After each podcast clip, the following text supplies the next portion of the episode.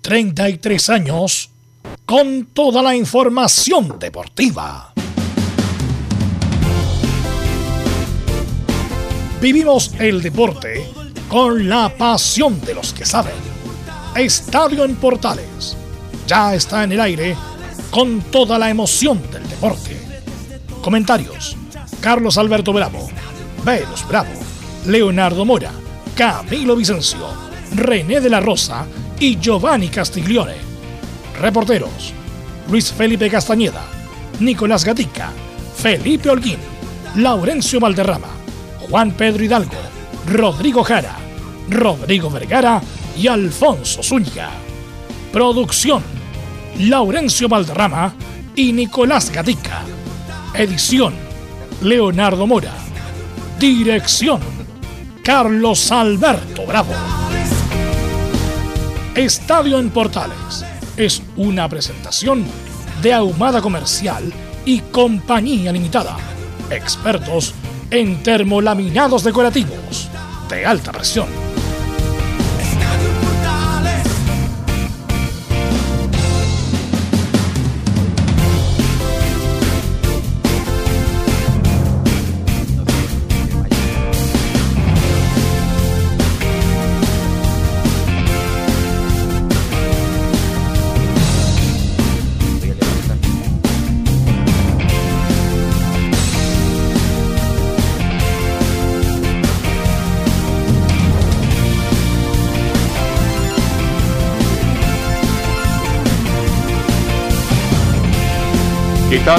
Buenas tardes. ¿Cómo le va? Buenas tardes, bienvenida, bienvenido a Estadio Portales en el aire. Chile iría con 4-2-3-1. Entre las novedades, Palacio aparece como titular y Sánchez en ataque y a ratos como enganche.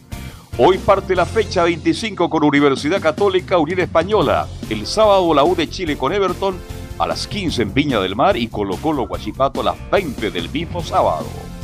En el cierre de la fecha, Ñublense pierde como local 1-0 ante Deportes La Serena. Vamos a ir de inmediato con ronda de saludos en la edición de hoy del día 6 de octubre del 2021. Felipe Holguín, ¿cómo le va? Buenas tardes.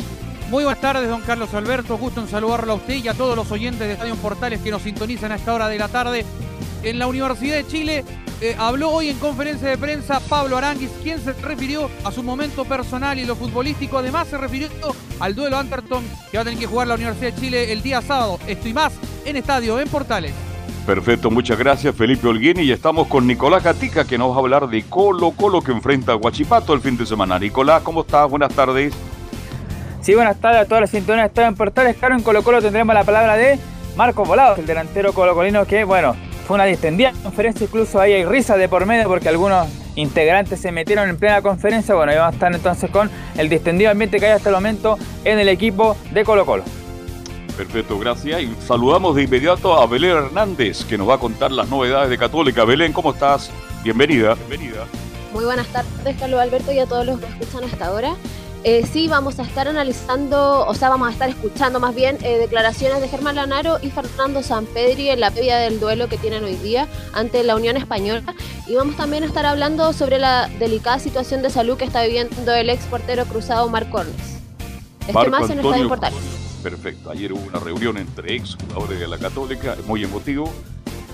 Uno, que está, uno que están igual y otro, que está muy deteriorado que les pasó un camión por encima. ¿A quién encontró igual usted? No, Rodrigo Barrera, está igual. Está igual, ¿ah? Rodrigo Barrera, bueno, pasado el tiempo, Fernando Díaz. Fernando Díaz, eh, el Coque Contreras. Rubén Espinosa. Rubén Espinosa. Eh, no reconocía a René Valenzuela, yo. Y bueno, no hablar de Lucas Tudor, que ya es como redundante sí. del Estado, pero da lo mismo, pero, pero no estaba bien. Tiene un problema él de.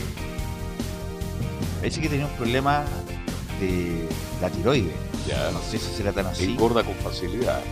Eh, pero tú, impresionante como, como tú y cómo está. Sí.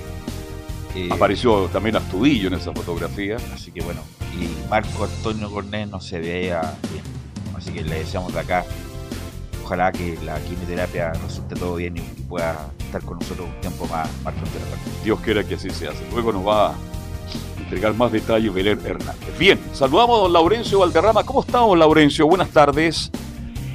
Muy buenas tardes para don y para todos quienes nos escuchan en Estadio en Portales Edición Central. En esta ocasión tendremos un informe doble en primer término con todas las novedades de la selección chilena que entrenó por última vez esta, mañana antes de viaje que está pactado para las 3 de la, de la tarde con la principal novedad de Charles Arangui que será titular en el partido ante la selección del RIMAC y por cierto también con una pincelada con la Unión Española donde habló Luis Pávez Contreras en la previa del partido ante la Universidad Católica. Y más en Estadio en Portales. Todo de Chile, todo de la selección a cargo de Laurencio Valderrama.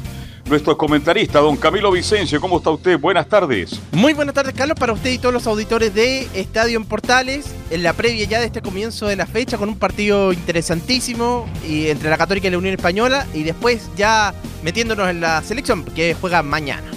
Perfecto, muchas gracias. Bueno, así que estaremos atentos porque mañana es el partido y mañana estará, por supuesto, Estadio en Portales la transmisión del partido entre Perú y Chile a las 22, ¿ah? bien tarde. Bien tarde, ¿ah? Bien tarde, así que vamos a, vamos a terminar pasado la medianoche. Pero bueno, vamos con los titulares que lee Nicolás Gatica.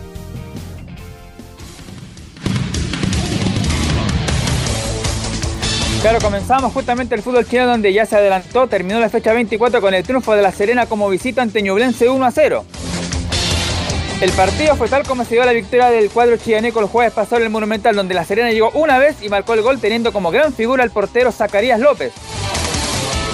Recordemos que en la parte alta de la tabla está Colo Colo líder con 46 puntos a 5 de Católica, La Calera y Audax. Además volvemos a recordar que Unión Española, la U Cobresal cierran los puestos de copas internacionales. En la parte baja, Huachipato con 23 puntos está en estos momentos en zona de promoción.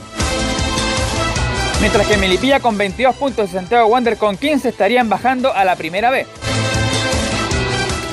Vamos con la selección chilena donde, claro, ya adelantó Laurencio la probable formación y que viaja en horas rumbo a Perú el seleccionado nacional. Lo que sí, vamos a saber cuáles son los jugadores que están a una María de perderse el durante Paraguay. Son Mauricio Isla, Paulo Díaz, Gary Medel, Nicolás Díaz. Además también están condicionados Charles Aranguis, Pablo Galdames, Claudio Baeza y Eric Pulgar.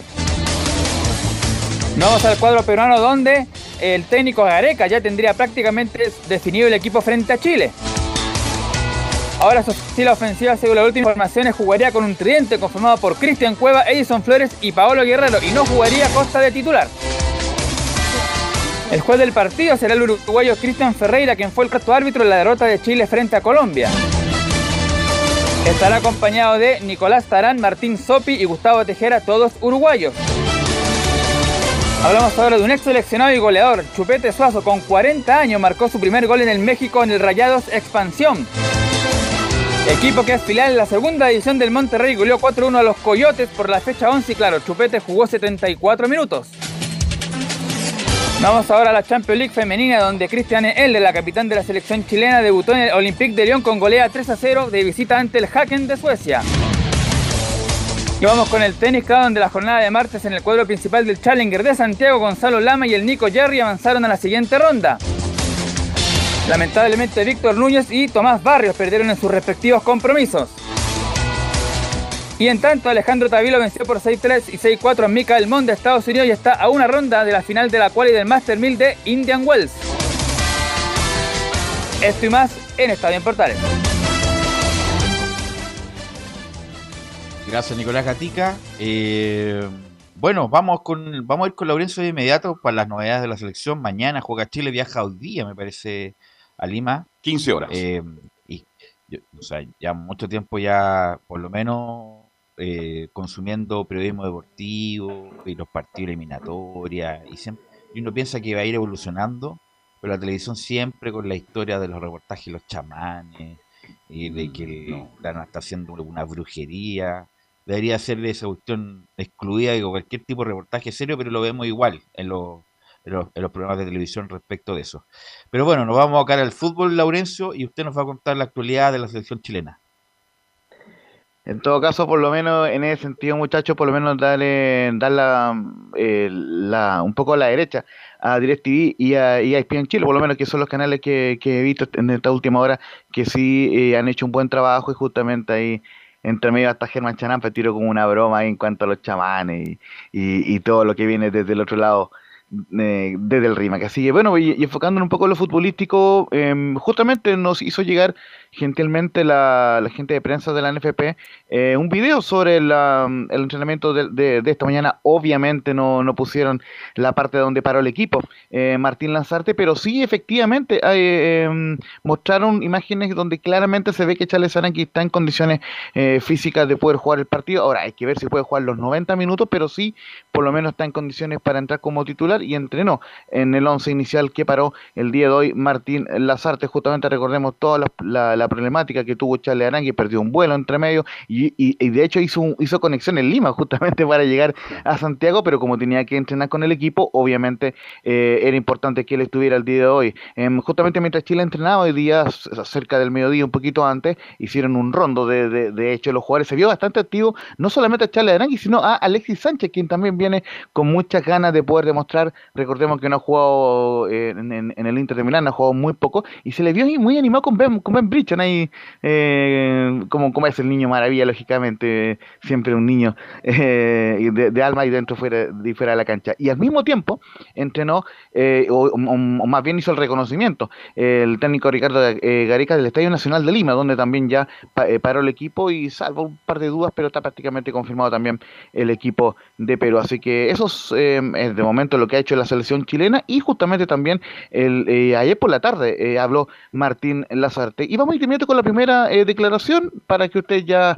eh, empiecen a darle la bajada, que habla sobre Charles Arangui, sobre lo, que, lo, que, lo que tenía preocupado a casi todo Chile, lo que, lo, lo que le ocurrió al, al príncipe, al Charles, al volante del, Bayer Leverkusen, que dice la número 02, Charles Arangui hizo un mejor entrenamiento y alienta la esperanza que pueda competir. Respecto a lo que me comentabas de Aranguis, eh, bueno, él llegó, hizo un entrenamiento bastante mejor de lo que podíamos, o por lo menos suponíamos, y eso alienta la esperanza de que Charles pueda competir. Creo que fui bastante claro cuando dije que él hizo una suerte de prueba y hoy la superó. Y bien, no es que la superó y nos quedamos todos rezando, no, no, la superó bien, trabajó aparte, eso sí, este, pero la superó bien. Yo hablé con él para saber cuáles eran sus sensaciones. Sus sensaciones, las que me transmitió en principio, eran buenas. Y bueno, repito, quizá yo, repito, di demasiada información eh, hablando de que vamos a esperar. Si está bien, la idea es que compita, la idea es que juegue. Pero bueno, repito, todavía, no sé, no sea cosa que ahora aparezca alguna, alguna dificultad o algo post-entrenamiento que a veces en los futbolistas con estas características, hablo de lesiones, puede ocurrir. Esperemos que no, esperamos que no y esa es la idea. Comparto el- comparto el pensamiento a nivel táctico, a veces hay jugadores que modifican la postura, está claro, porque no, no hay dos jugadores iguales. Este, y bueno, Charles tiene esa particularidad, no solamente por su experiencia, sino por su muy, muy buen momento. Muchachos. La baja. Oye, y si no estuviera Aranguis, ¿quién tendría que reemplazarlo? Porque hay que colocarse también en el plan B, porque por ahora, no- buenas noticias, No nos hay alegramos. ninguno, ninguno reemplazante de. Aranguis. O sea, Pero uno que- No hay ningún reemplazante pero Aranguis. que se acerque, por lo no, menos. No hay ninguno, ni siquiera se, a la uña de Aranguis se acercan. El punto es que alguien te- hay que poner un 11. Sí. Puede ser Baeza, que juega totalmente distinto, que no tiene la exuberancia, ni la técnica, ni la recuperación. La recuperación sí, pero no tiene el apoyo de Arangui. Arangui es ex- excepcional y lamentablemente como bajo perfil no se le ha dado todo el... el- La importancia la, que la tiene. grandeza que tiene. Charles Arangui junto a Vidal son los mejores de jugadores de Chile. Bueno, y también pongo a Alexis eh, en este periodo. Alex- eh, lo de Arangui ha sido extraordinario siempre. Y bueno, pero en este partido podría ser eh, Baeza, Alarcón, algo así, porque no hay un jugador como Arangui que cumpla bien las dos facetas, Camilo. No, y ahora justo ya no está Arturo Vidal, así que imagínate con, con dos menos ahí en el mediocampo, no, sería súper complicado. Pero claro, yo también optaría por justamente por un jugador de esas características como Baeza o, o Alarcón precisamente, acompañando a Pulgar y quién otro podría ser ahí en, en el mediocampo. Que no hay más tampoco, pues, Camilo. No, no hay más. No hay más. Entonces, uno de los dos. Si yo no estoy hablando que juegue como Arangue, imposible. Arangue es el mejor jugador de la selección chilena mucho tiempo. Y por Dios que nos ha costado reconocerle. ¿ah? Pero que el que, marca el gol se queda con la portada. Y el que habla más como Vidal también aparece en portada. Entonces, como Arangue es de bajo perfil, tranquilo, él se dedica a, responder en la cancha. Y creo que no ha sido reconocido todavía en Chile lo que ha aportado a la selección y tampoco a nivel de Sudamérica. Creo que es un tremendo jugador. Entonces, alternativa, Baeza y Alarcón, pues Camilo, no hay otra. No hay otra. Esas dos podría, cualquiera de esos dos podría ser. Más Baez, que ha venido jugando en los últimos partidos de la selección, pero Tomás Alarcón también fue importante. En la Copa América lo utilizaron, así que esos dos son.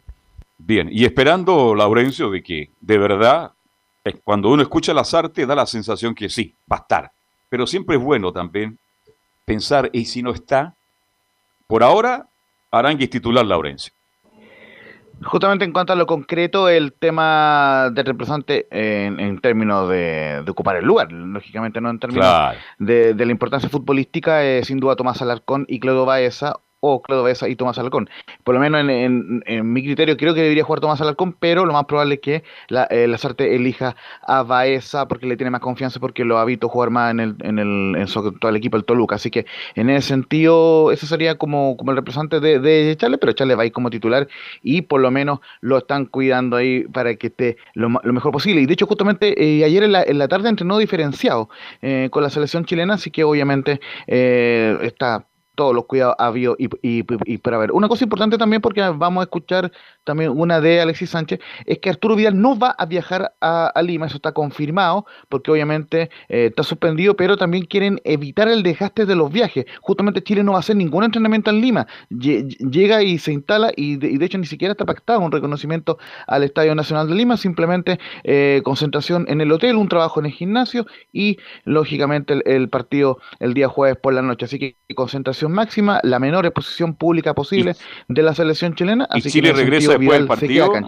Laurencio, terminado el partido, al aeropuerto. Terminado el partido, exactamente. Ya, y Vamos eh, eh, a checar bien el, horario, pero la vez anterior que tuvo el partido como visitante en Perú llegó dos y media, tres de la mañana eh, a nuestro país. O sea, el regreso es de inmediato, así que en ese sentido, lógicamente, y, también ¿por qué? Por el tema de, del actual contexto de pandemia, donde hay que hacerse PCR de inmediato, digamos, llegando al país. Así que en ese sentido, mientras más rápido se viaje, mejor. Así que mm, bien por echarle arranque y también también estaba la. Eh, eh, mira, vamos a escuchar una más de, de Charles Arangui, porque justamente eh, le preguntaron en qué posición mm, iría Charles Arangui. Esto va vinculado con la formación.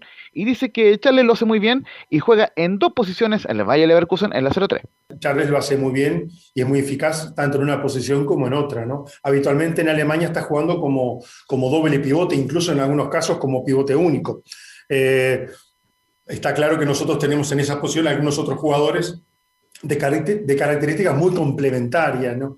que hacen para, para, que la salida del equipo siempre sea limpia, siempre sea nuestra y tengamos un porcentaje de, de tenencia de balón importante. Hablo fundamentalmente del pulgar, nada, nada nuevo que ustedes no conozcan.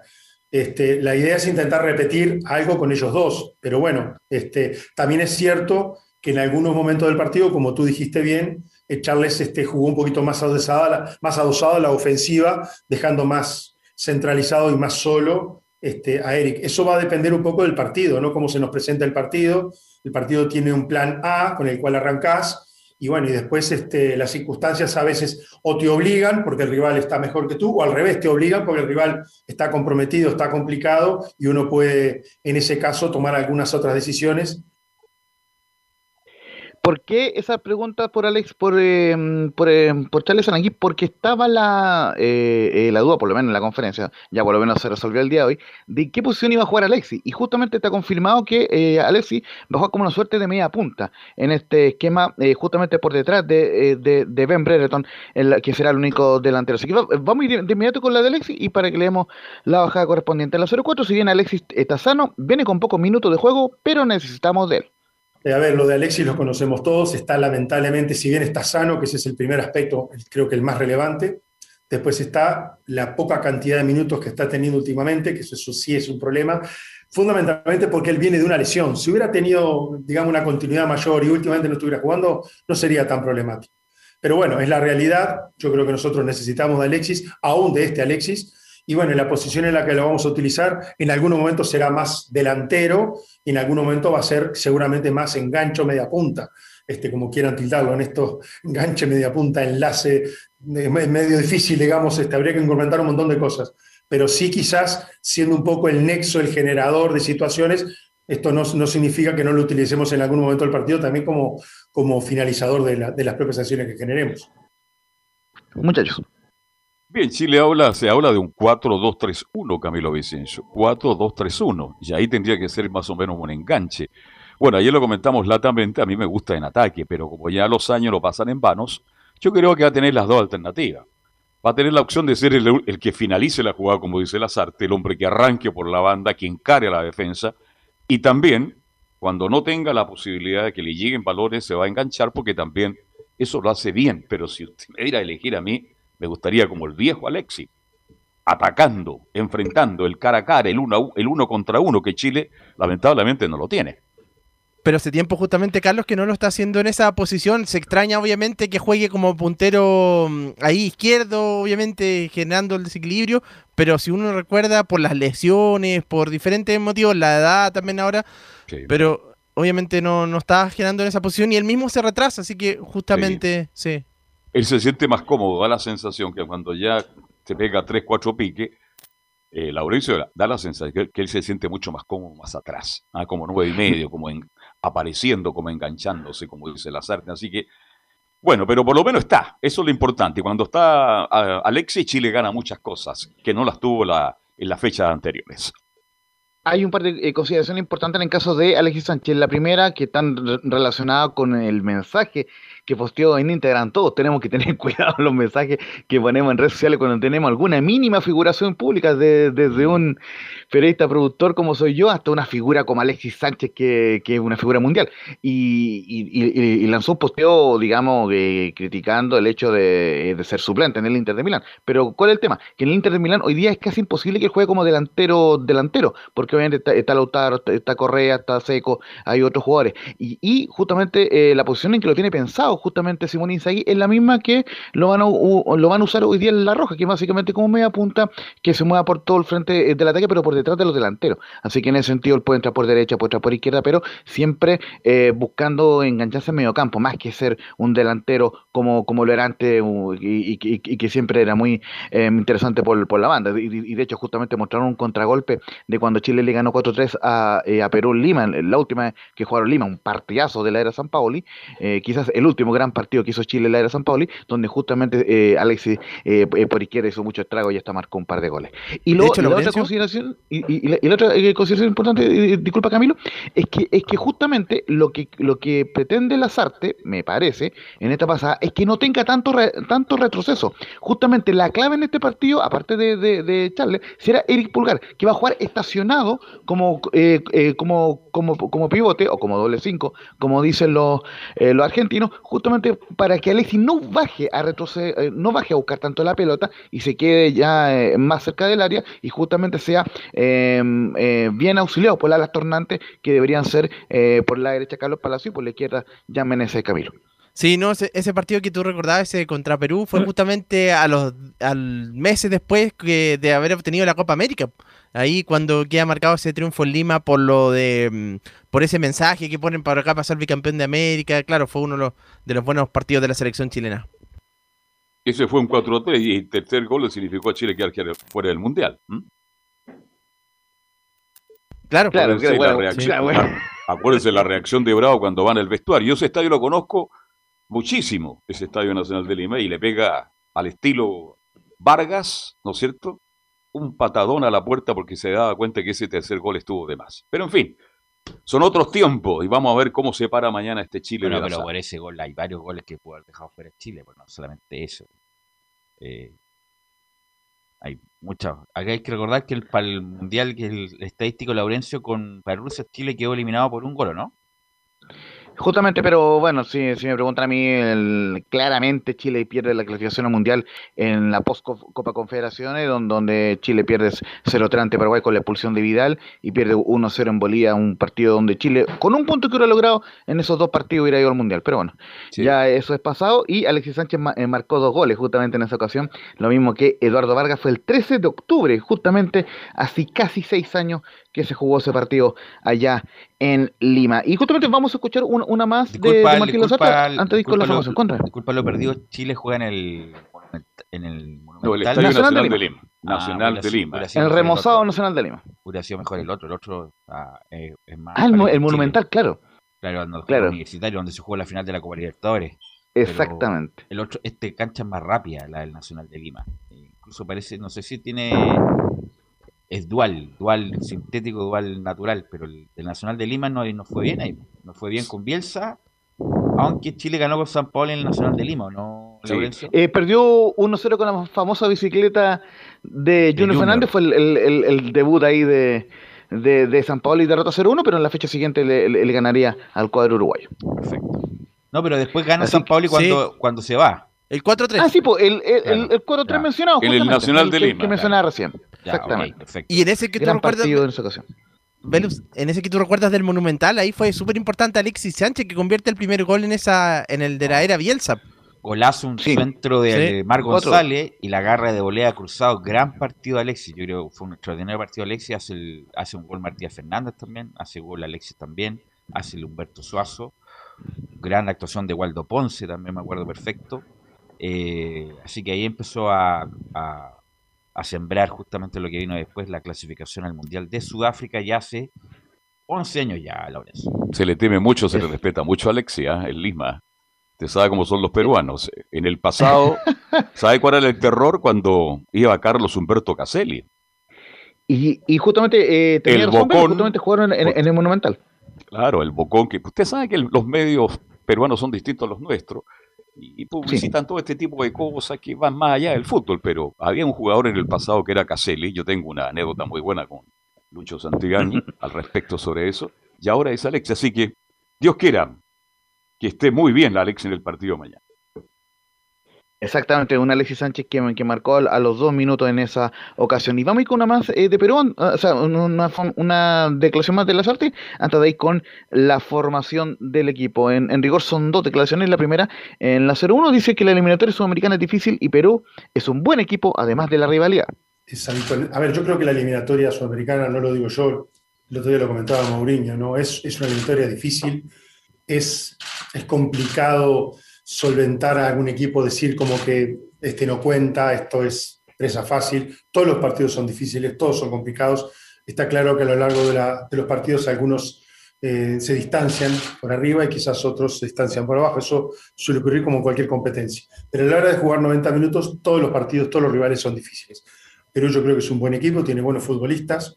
Hay un, hay un aditamento especial, que es esa suerte de rivalidad que puede haber en el Pacífico con, entre Chile y Perú, pero Chile.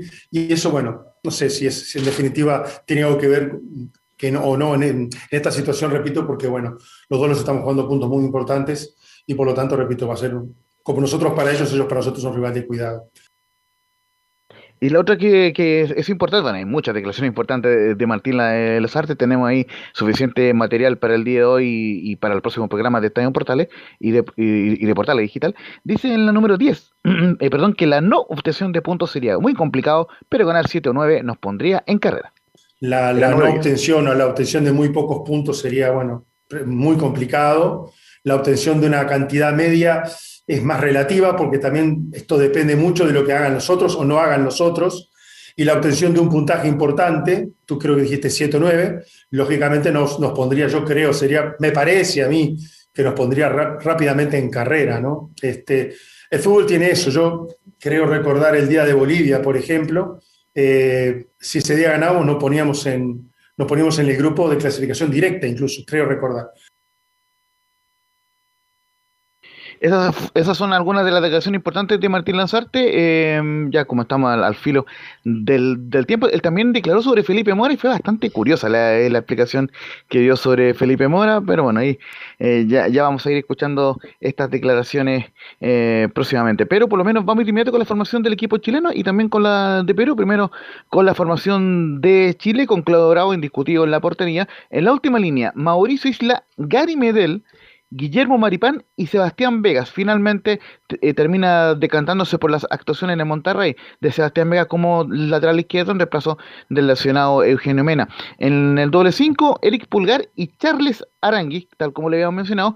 Y como lo dijo Carlos Alberto en, los titulares, Carlos Palacios va, a entrar como extremo derecho.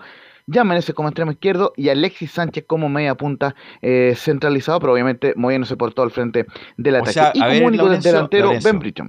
O sea, va ya Bravo, va línea de cuatro. Sí. Eh, Isla, eh, Medel, Maripán. Vega. Vega, ¿cierto? Ya. De volante central, Pulgar, Aranguis. Los dos cubren el ancho de la cancha. Ya. Delante de ellos, Alexis Sánchez, Brereton como 9, Meneses por la izquierda y Palazos por la derecha. Exactamente. 4-2-3-1, como dijo don Carlos Alberto Lequema, cuando ya está saliendo el bus de la selección chilena en rumbo al aeropuerto, está pactado el viaje para las 3 de la, de la tarde, ya están saliendo el bus desde Juan Pinto De esta formación, bueno, yo hubiera pensado que a lo mejor hubieran sacado a un volante más para hacer un trío ahí, eh, Aranguis, Pulgar y otro más, Alexis, Brereton Mora, por decir algo, pero se la juega con dos carrileros, entre comillas, dos, dos que van a corretear, Palacio y Menese, que es el gran correteador de esta selección, y Brereton que va a jugar de nueve, no va a jugar por la izquierda como juega en Blackboard, claro. porque después juega del medio hacia la izquierda, enganchando con espacio, capaz que el segundo tiempo tenga que corregir, ¿eh? Eh, Justamente eh, tirándole a la izquierda, disculpa, tirándole a la izquierda a Brereton, Alexis Sánchez, bueno, enganchado y dejando un poco más arriba, a lo mejor a Mora como nueve. Así que no me gusta tanto el equipo, la verdad. Eh, espero, espero que resulte nomás, Laurencio.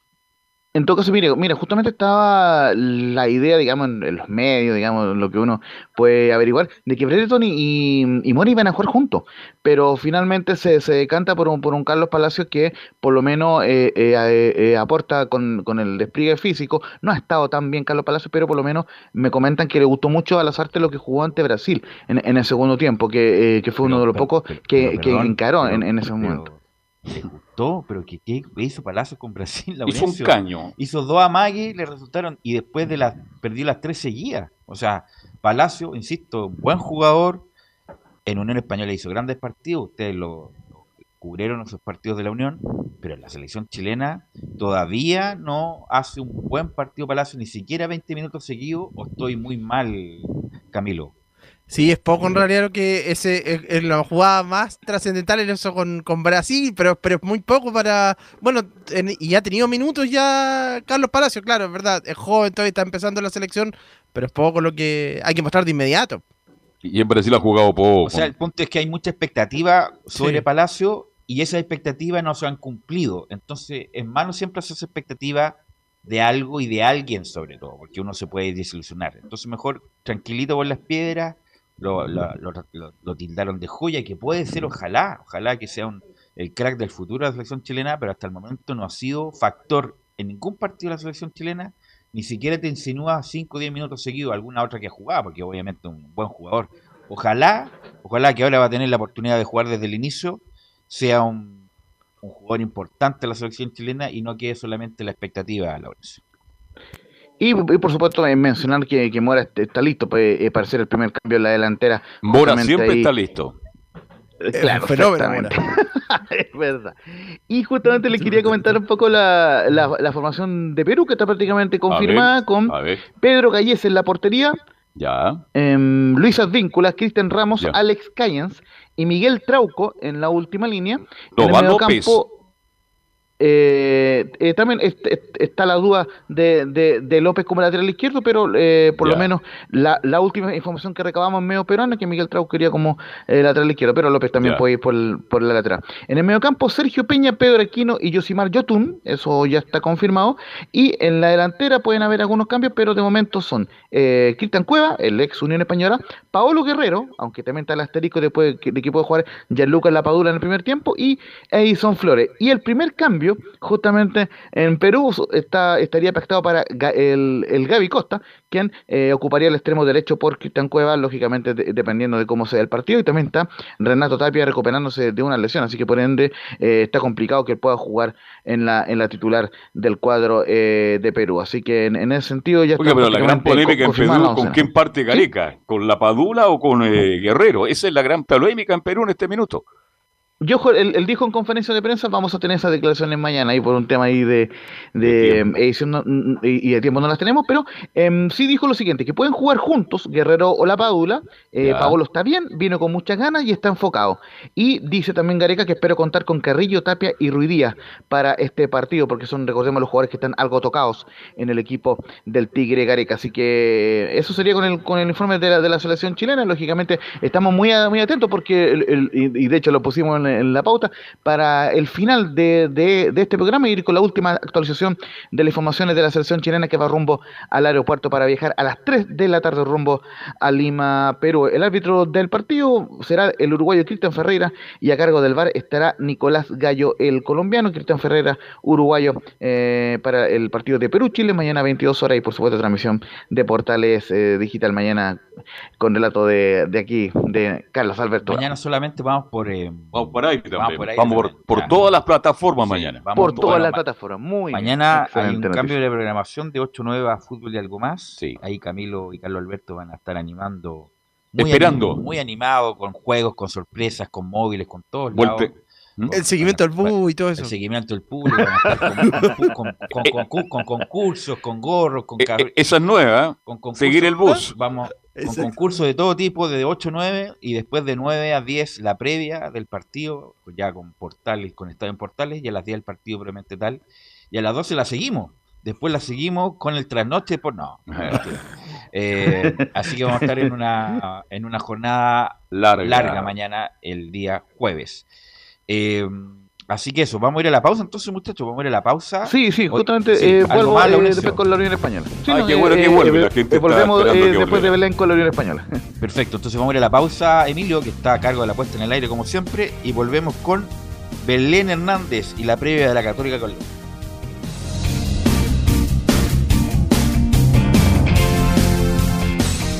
Radio Portales le indica la hora. Las 2 de la tarde, 6 minutos. ¿Quieres tener lo mejor y sin pagar de más? Las mejores series de televisión, los mejores eventos deportivos, equipo transportable, películas y series 24/7. Transforma tu TV a Smart TV. Llama al 973-718989. Twitter arroba panchops. Visita www.radiosport.cl, el sitio web de la Deportiva de Chile. Programas, noticias, entrevistas y reportajes, podcast, radio online y mucho más.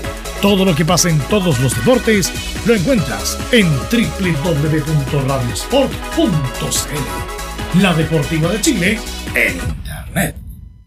Porque lo bueno puede ser aún mejor. Prepárate a conocer la evolución de la Primera de Chile. Bienvenido a Portales Digital.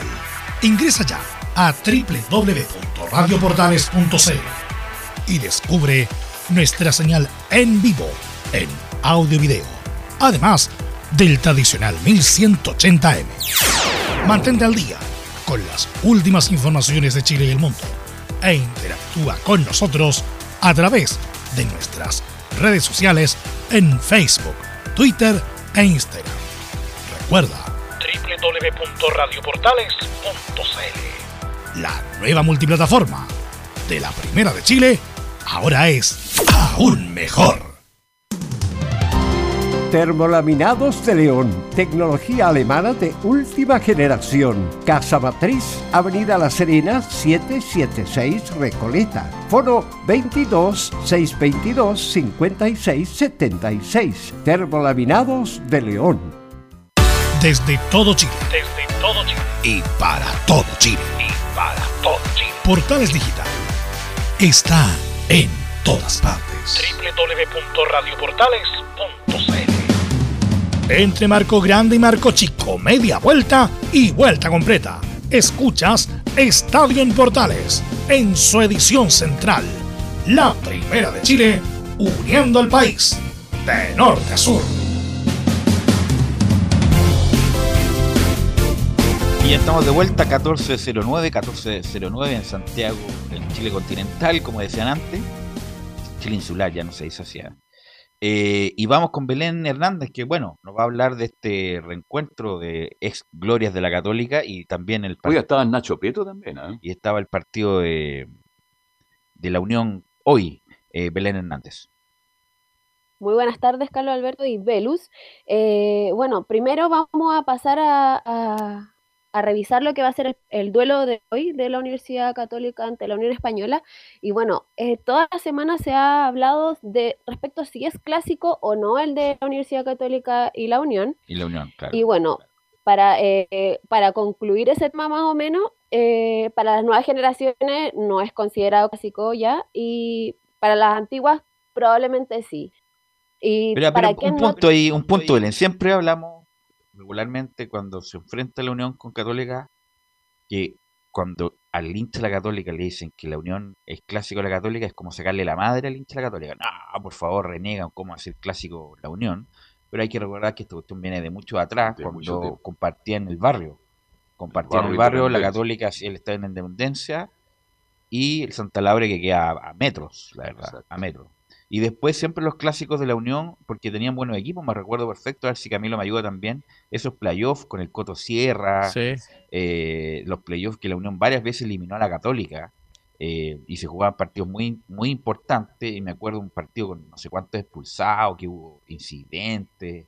Entonces, Sí. Algo hay ahí entre la Unión y la Católica como que es histórico, pero al hincha de la Católica eh, no le agrada mucho que, que se asimilen este partido como clásico, a pesar de que Es un siempre, partido clase A. siempre son partidos ásperos, Camilo. Pero yo no tendría problema en llamarlo, tildarlo clásico, porque por lo que tú mencionas, si eh, eso, esos playoffs justamente con el Coto Sierra, que fueron el 2004, 2005, donde la, la Unión elimina a la Católica, después el 2013, eh, justamente tú lo recuerdas, Unión Española eh, le gana por un punto a, a la, o por diferencia de gol a la Católica, en aquel momento la Católica de las Artes, y también ese mismo año jugaron por Copa Chile, y recuerdo que eh, fue el que tú haces mención de los expulsados en Santa Laura, y que gana la Unión 6 a 1, entonces ha habido una rivalidad en los últimos años y anteriormente lo- por lo de Independencia también. Entonces, le quiero preguntar, a ver, si- un segundo, 30 segundos, Laurencio, para la Unión, ¿este partido es clásico?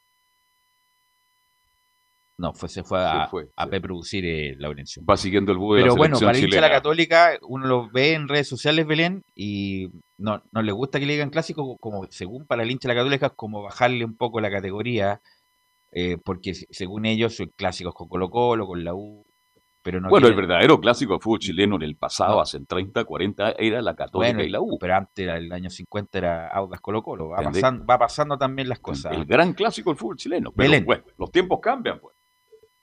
el último partido que jugó la Unión eh, en la fecha que ya recién pasó, eh, Pato Rubio dijo que para él sí era clásico.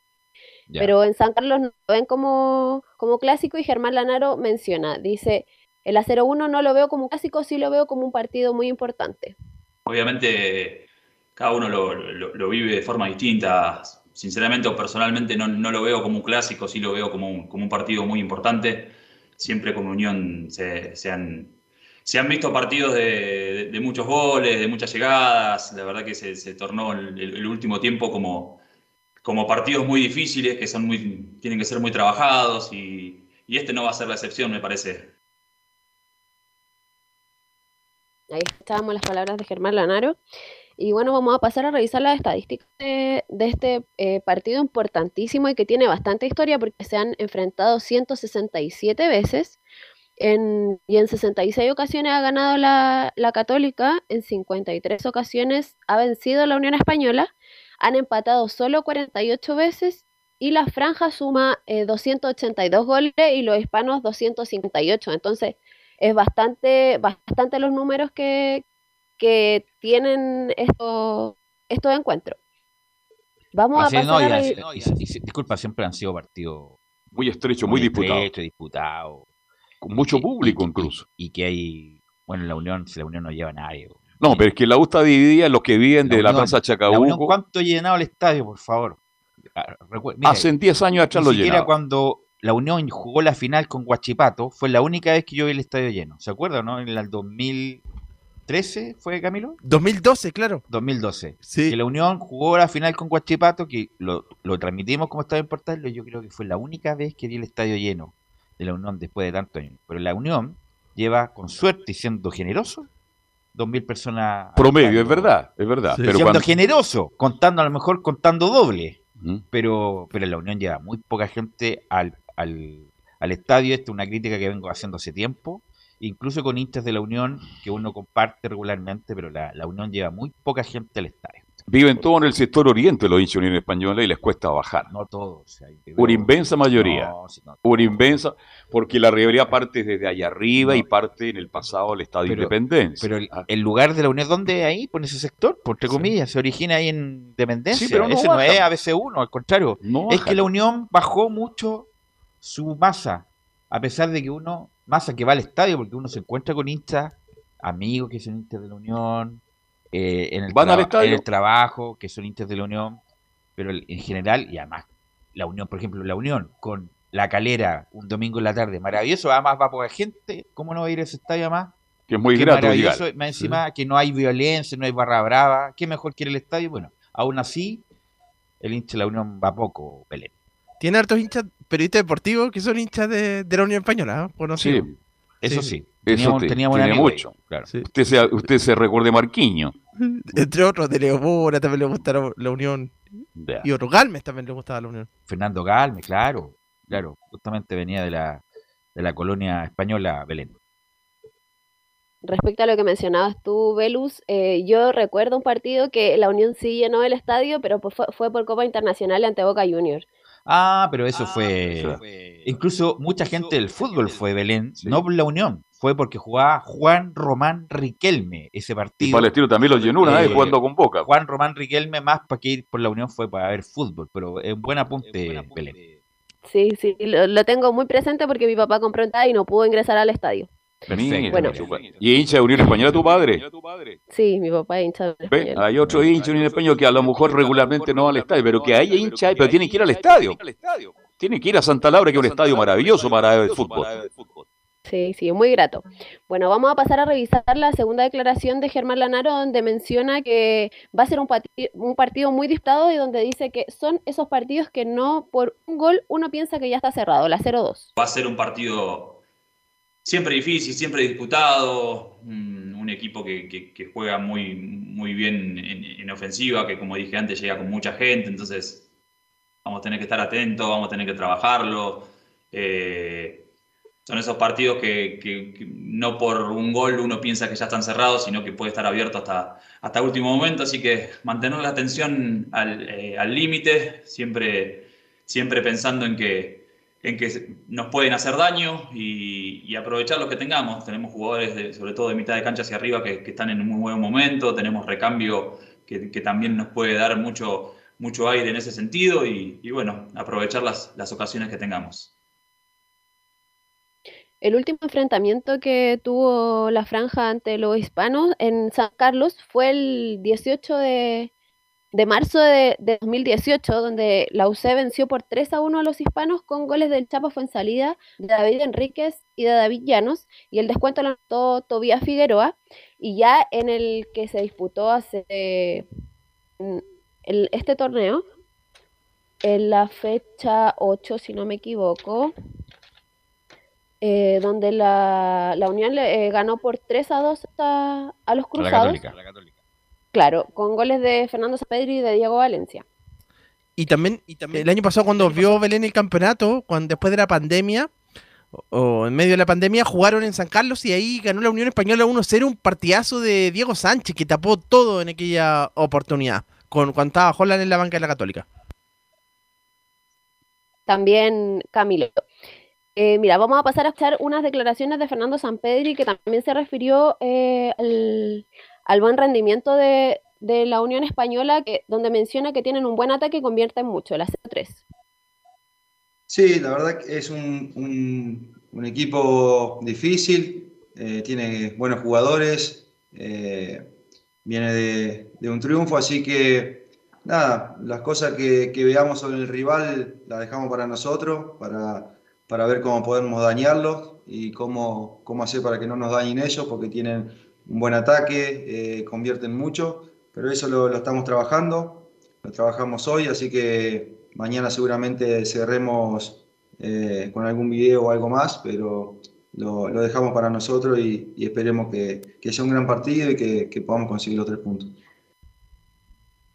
Respecto a la, a la localidad, hoy día, hoy día se aumenta el aforo en, en los estadios y San Carlos tiene un, eh, se amplió para 10.300 espectadores, así que Germán Lanaro igual se refirió a eso y comentó la importancia del público, de su hinchada y que el equipo viene en alza, la 0-4, donde dice debemos aprovechar ese plus. Nosotros siempre jugando de local tenemos un plus, me parece que, el hecho, bueno, y ahora sobre todo que está la gente, creemos que, que, que debemos aprovechar eso, no solo basarnos en, en lo que venimos haciendo, como dijiste vos, es un equipo que, viene bien, que tiene ganas de, pelear el torneo, nosotros venimos haciendo las cosas bien y, venimos creciendo como equipo y eso nos, por ahí nos da la moral para, para poder encararlo de buena forma, si bien hay pocos días de, recuperación o de trabajo, eh, la verdad que estamos intentando,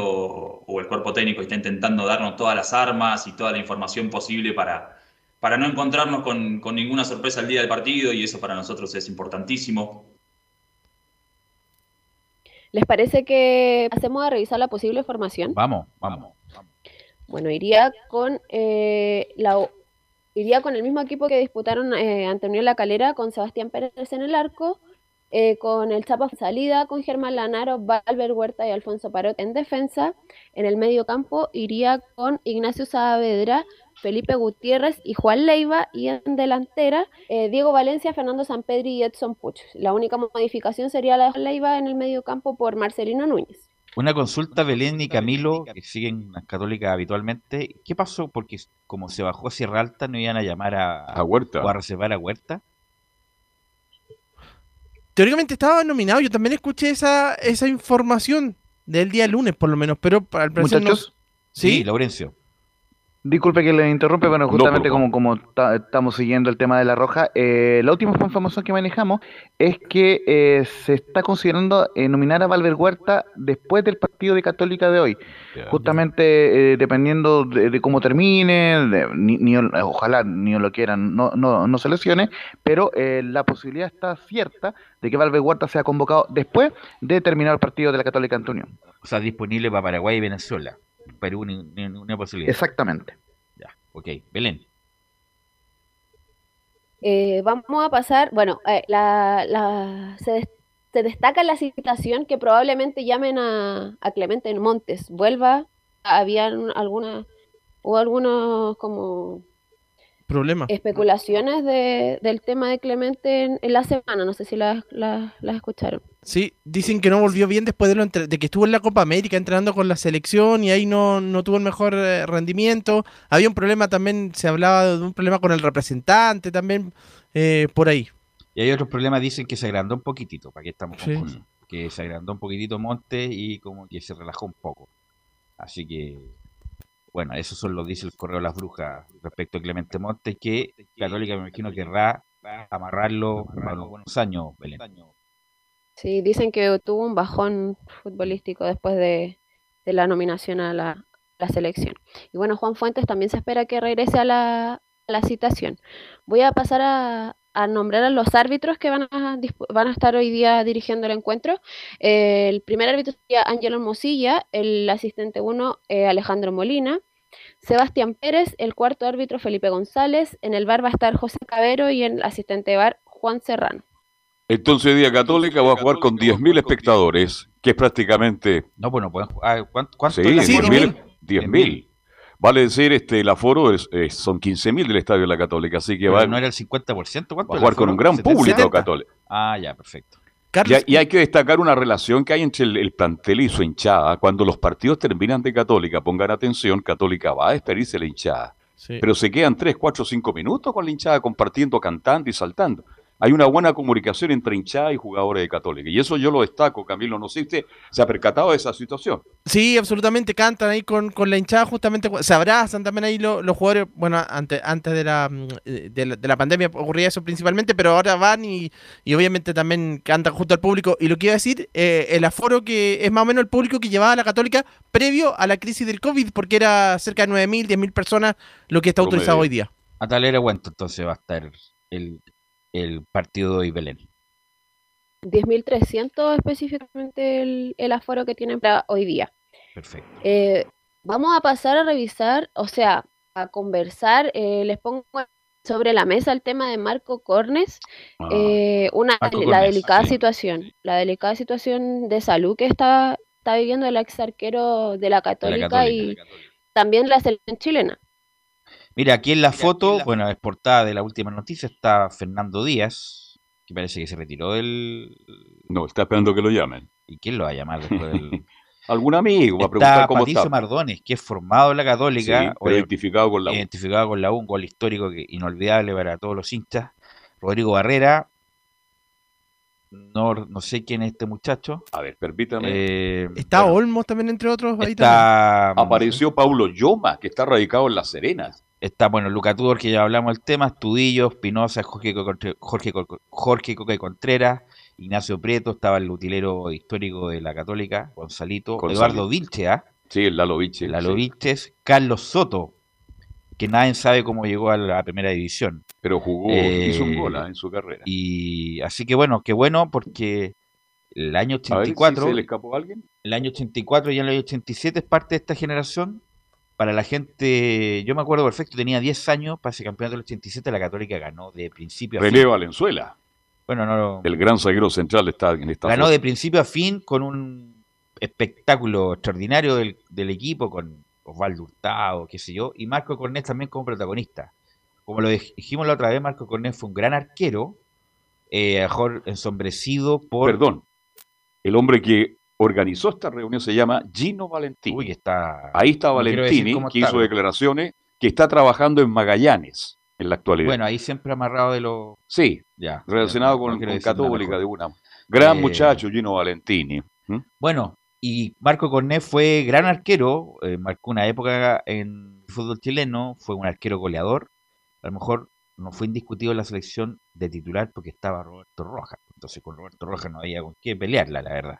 Eh, Pero siempre estuvo nominado. ¿ah? siempre estuvo nominado y un tipo muy simpático que se ve que no está, que está claro, está un poco deteriorado, así que desde acá, como ya lo mencionamos, le mandamos nuestro saludo, Belén. Y el que no pudo asistir fue Osva- Osvaldo Arico Hurtado porque estaba dirigiendo a Santa Cruz, que también pertenece a esa generación dos veces campeón de Universidad lo Católica. dije, lo dije, fue el, el- el mejor jugador del año, el mejor jugador del fútbol chileno del 87 fue Osvaldo, Osvaldo Hurtado. Desafortunadamente, Osvaldo Hurtado nunca hizo lo mismo en Católica que en la selección. Siempre fue criticado que como que algo le faltaba. Es como el Felipe Mora de, de la selección De la chilena actualidad, dice actual. usted. Aunque Felipe Mora no tuvo la, la, la diría yo, el- los minutos que tuvo Osvaldo Hurtado en su momento. Que incluso Osvaldo Hurtado tuvo una Copa América entera, la del Sí, 89, la de sí, Goiânia, que anduvo correcto. mal. Sí, así sí. que Ese equipo anduvo muy mal, todo el equipo así anduvo que mal. Hasta Juvenal Olma anduvo mal como jugador en ese, en ese campeonato. Belén, ¿pal- ¿algo más? Sí, bueno, como me lo mencionaban, Osvaldo Ari Cortado no pudo asistir a esta reunión que, que se organizó para, para apoyar más bien a, A Marco, a- Marco. a Marco, eh, pero él le dedicó unas palabras también en la transmisión oficial post partido ante San Felipe.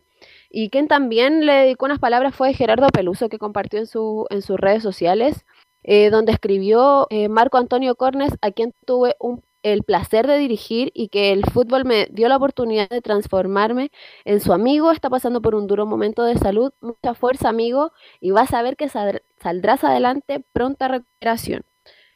Eh, Bueno, Marco, nació en Palestina, la gente, ¿ah? y también fue gran figura en el Atacama de Copiapó. Era figura, pero figura. Yo estaba en Copiapó y Marco Antonio no podía caminar por las calles. Fue un hombre que dejó mucho, ha dejado muchos recuerdos, ha dejado grandes amigos y por eso lo están apoyando porque ahora está en una quimio y esperamos que salga de esta situación. Así es, esta semana comenzó la quimioterapia eh, para tratar su cáncer gástrico que ya está en fase 4, así que le deseamos una pronta recuperación. Eso Oye, sería gracias- el informe de, gracias. de Universidad Católica. Gracias, Belén. Nos encontramos mañana. Ya. Eh, vamos con Laurencio para preguntarle Va si, ya el bus si es clásico o no. Ah, voy a seguir. Laurencio. Sí, no, justamente ya, ya está el vuelo en la losa de- del aeropuerto, así que ya está a minuto de viajar a Lima. Eh, justamente una pequeña palabrita para Marco Corné, mandarle todo el saludo, todo, toda la buena vibra, eh, siempre este tipo de enfermedad de la parte mental y eso es positivo muy importante. Y justamente recordar que mi primer recuerdo eh, mirando fútbol chileno, justamente, o uno de los del primero fue esa famosa final donde Colo Colo le gana 2 a 0 a Palestino, fue un partido de definición y Marco Corné fue el arquero de ese equipo que perdió ante Colo Colo, pero El de un Palestino que 86. hizo una campaña extraordinaria, claro. Mm. En, en, en enero del 87 fue el partido mira. y, y de campeonato 186. Así que Justamente Marco Cornet- Laurencio, y esa estaba un- por un lado Roberto Roja y por el otro lado Marco Antonio Cornet. En ese gran equipo de palestinos, Leonardo Montenegro, eh, Dubó. bueno, eh, Dubó, Ricardo eh, Fuente. No, Fuente no ¿No estaba, estaba ya. No, pues sí se fue. pues sí fue. Ricardo Fuente jugó el 78, estaba en México ya en esa altura. Exactamente. Eh, bueno, y Colo Colo, Hugo Dardo Rubio, extraordinario. Hugo Dardo Rubio, Arturo Jauregui, me acuerdo, Roberto Roja, eh, Lizardo Garrido. No, una brillante final que me acuerdo la, la he visto por TVN. TVN, Carcuro Exactamente, Livingston. fue, fue, fue TVN. Calcuro Livingston transmitiendo el partido y se manda un carrerón de mitad de cancha Hugo Rubio y hace el gol eh, batiendo a, a, Marco Marco, Antonio. Marco Conel. Y en ese jugaba Marco Paso, que siempre. Lateral derecho. Claro. Marco Paso, Leonardo Montenegro y tenía más, otros jugadores más, no me acuerdo. Los... Parece que estaba Fabiani todavía. Sí, eh, ese año sí. fue, el- fue, fue donde eh, se retira justamente el Claro. Popeye. Oscar Oscar Fabiani estaba el, el 86 con Palestino, la verdad. Así que, eh, como, como reportamos en la colonia y el recuerdo de, de, de esa época de Marco con él, le, le- mandamos lo, la mejor vibra y el deseo de una pronta recuperación. Cepillino Quiero que, por cierto, el- el Cepillino estaban en Palestina, Exactamente. claro. Y que después pasa a la U Y, y baja con la U. Exacto. y se identifica plenamente con la U. de Baja, con- baja con la U, Puntero derecho, punterito derecho. Muy hábil, muy rápido. Exactamente. Así que, bueno, justamente el saludo para Marco Cone, eh, cariñoso por cierto, y vamos también con la emoción de, de- la Unión Española, que ciertamente será el equipo que visite al cuadro eh, de la Católica. Y, y justamente, ¿por qué, ¿por qué aspecto se podría considerar clásico desde la vereda de la Unión Española, no así de la Católica? Es que la Unión Española, con siete triunfos, es el rival que más veces le ha ganado a la Católica en San Carlos de Apoquindo por torneos de primera eh, división. Damos el crédito, la estadística de la tercera, así que en ese sentido muy bien por la Católica, por la Unión, que justamente en los últimos tres partidos le ha, le ha- le ha dado pelea a la Católica, justamente fue, como bien lo recordaba Camilo Vicencio, 1-0 eh, la victoria en San Carlos de Apoquindo, eh, con esa enorme actuación del Mono Sánchez, que ojo, no, no iría como titular el día de hoy, ahí ya lo vamos a comentar.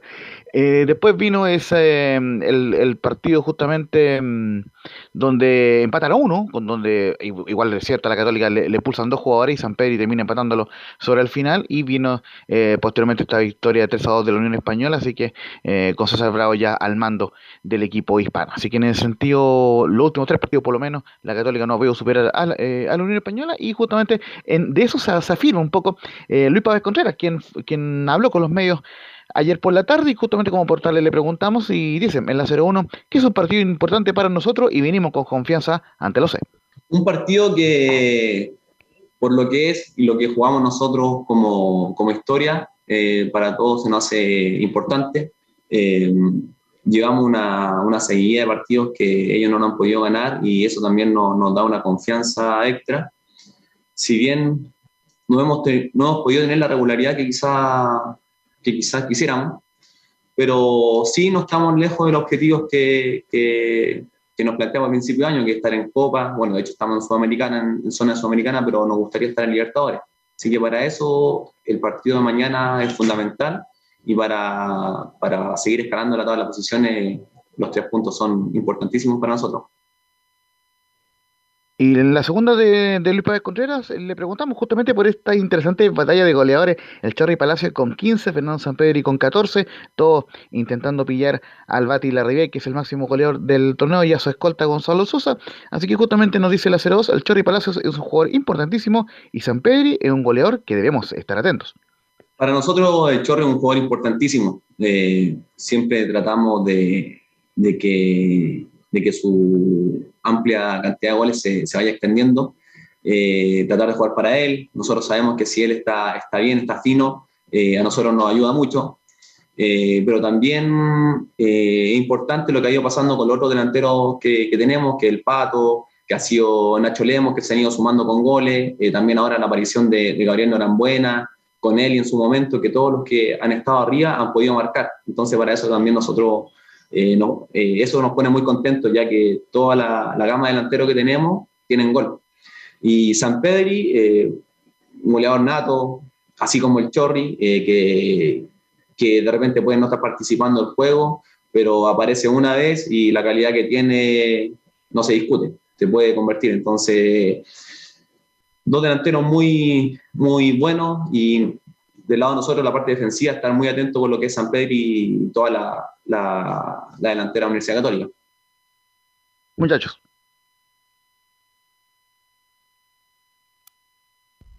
Justamente, eh, eh, marcarle muchachos que eh, la Católica es el máximo goleador, el equipo que más goles ha marcado en el campeonato con 41, seguido de Colo Colo y Unión Española con 37 muchachos. Es un partido muy duro para ambos. Primero porque Católica tiene que ganar este partido, que es el más difícil, antes de enfrentar a Colo Colo. Porque la Católica va a luchar hasta el final por el campeonato. Y la Unión Española, que ha hecho una campaña bastante correcta, buena con Bravo, pretende también estar en las copas. Así que tiene mucho, mucho, mucho que jugarse esta noche en San Carlos de Apoquindo, Laurencio. Es una Eh, oportunidad porque, disculpa Camilo, porque Sí. tuvo la oportunidad como para, bueno, ahora sobrepasó la U, pero la U tiene un partido menos eh, en su momento y no y con la U que era rival directo no lo supo ganar, no, no, no, no fue suficiente para ganarle a la U. Ahora tiene otra otra posibilidad con un rival entre comillas directo o en el pelotón de arriba, Camilo, y espera la Unión, la gente de la Unión hacer un mejor partido que ese. Sí, y por el lado de la, Católica, claro que una nueva, nuevamente un rival de, de, los, de la parte alta, pero le ha ido bien por lo menos hasta ahora en este ciclo de Paulucci. Ya jugó con Audax ahí en San Carlos, lo derrotó, bueno, viene de vencer a Unión La Calera, así que por lo menos hasta ahora le ha ido bien en, en esa con los rivales que están en la parte alta. Justamente eso es en cuanto a la Unión Española y vamos a ir con una última declaración en atención al tiempo. eh, también eh, mencionar que le mandó todo el respaldo a Bastián Yáñez, eh, dice que lo ve bien y que espera que pueda volver a la, y que cree que puede volver a la, selección perfectamente en una próxima convocatoria eh, Luis Contreras. Pero vamos a mencionar una declaración que es, eh, es de archivo del día domingo, pero donde César Bravo no, eh, nos responde sobre la consulta si Miguel Pinto va, va a seguir siendo el arquero o vuelve Diego Sánchez. Recordemos que después de- del error grosero que tuvo ante Auda, finalmente le, le pasó la camiseta de, de titular a Miguel Pinto, el entrenador César Bravo. Vamos a ir con la única de César Bravo que dice que contamos con dos arqueros de, jerarquía como Pinto y Sánchez. No, no lo sé, nosotros hoy día estamos, estamos analizando esto, lo que hicimos, lo bueno que hicimos, lo, lo, lo, lo demás lo vamos a ver mañana. Creo que cuento, creo que es uno de los, de los eh, únicos equipos que cuenta con dos arqueros de categoría, con dos arqueros de jerarquía y dos arqueros de nivel, así que nos da esa chance de poder contar con cualquiera de los dos que lo pueda hacer eh, tal, tal cual como lo estaba haciendo el, el anterior. Cosas distintas que te entrega cada uno, pero siempre te entrega una jerarquía y una seguridad a la hora de contar con cualquiera, sea tanto con Miguel o sea con Diego Sánchez. Y cerramos eh, este informe, digamos, para, en honor al tiempo, con la formación de la Unión Española, que repite, oncena que le ganó a, O'Higgins, es decir, se mantiene Miguel Pinto en la portería, y es banca Diego Sánchez, así que eh, hay que hay que ver cómo va a funcionar eso. En la última línea, Juan Pablo Gómez, Jonathan Villagra, el joven defensa, Nicolás Mancilla y Tomás Galdames, en la última línea. En el mediocampo, el mencionado, quien, quien conversó con los medios, Luis Pávez Contreras, Víctor Felipe Méndez, que es el capitán, e Ignacio Lema como enganche, y en la delantera, Lucas Acevedo, eh, Cristian Palacios y Norambuena, Gabriel Norambuena, que recordemos eh, marcó su primer gol como profesional el domingo pasado. Y así que lógicamente lo, lo esperamos en la transmisión de esta noche de Portales Digital a las 20 horas, 20.30 del partido. Ok, gracias Laurencio, muy amable. Fuerte abrazo. Vamos a la pausa, Emilio, y volvemos con la U, con la U y Felipe Olín.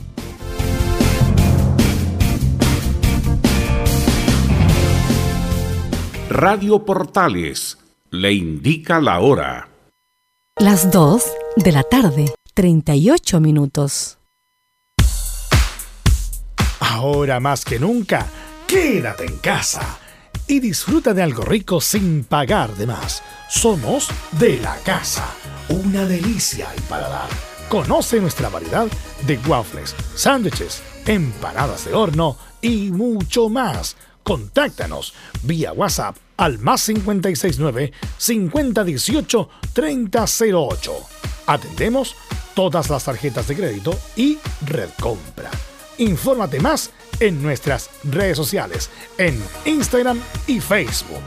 Recuerda, somos de la casa, una delicia al paladar.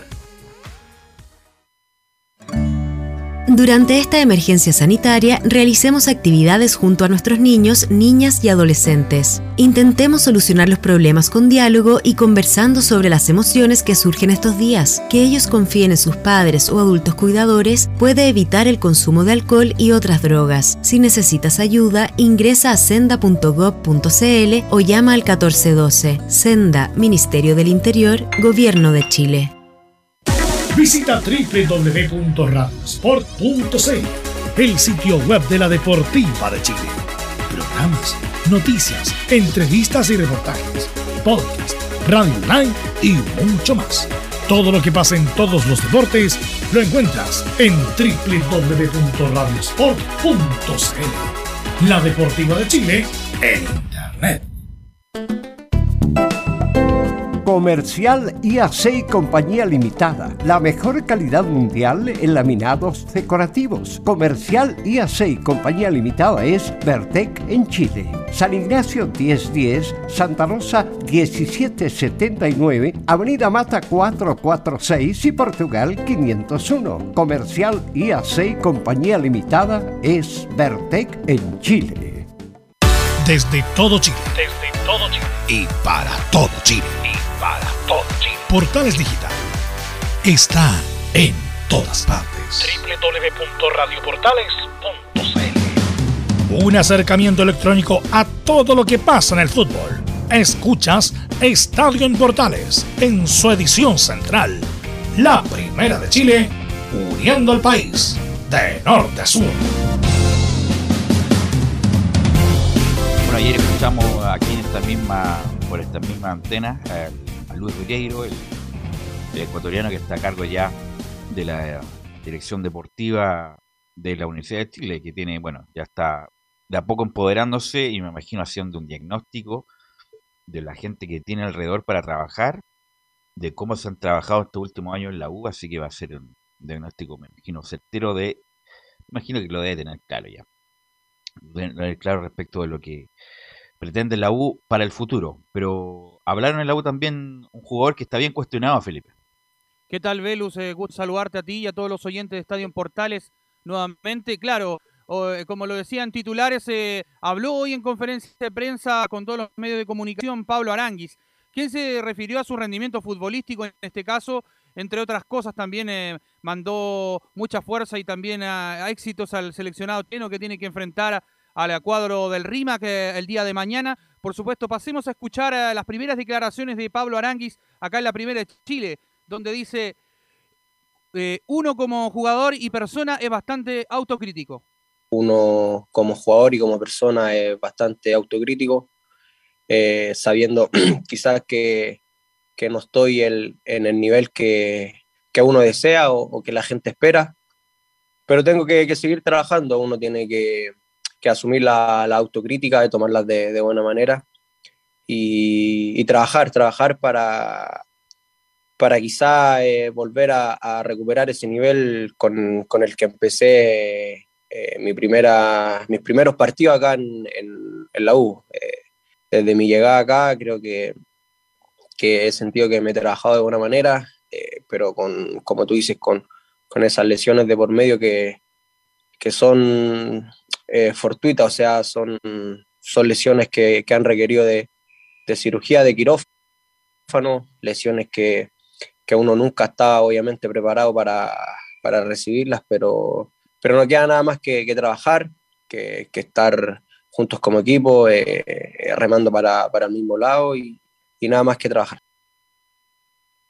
Ahí están las declaraciones de Pablo Aranguis Velus, muchachos, quien hacía una referencia, se le preguntaba al respecto de la autocrítica que tenía él el- y el momento que pasa, por supuesto, el jugador en lo personal, eh, eh, en lo que no ha mostrado muchos eh, eh, eh, en sí su talento como lo debiese mostrar, porque U pagó una buena cantidad de dinero por el pase de él al Dallas FC y, por supuesto, ¿Felipe? no ha mostrado eh, el nivel, ¿sí? ¿Te puedes acercar un poco al micrófono? Que sí. Te escuchas como lejos. Sí. ¿Ahora sí me escuchan bien? Sí, está como... Ya. No, te alejes del micrófono. Claro.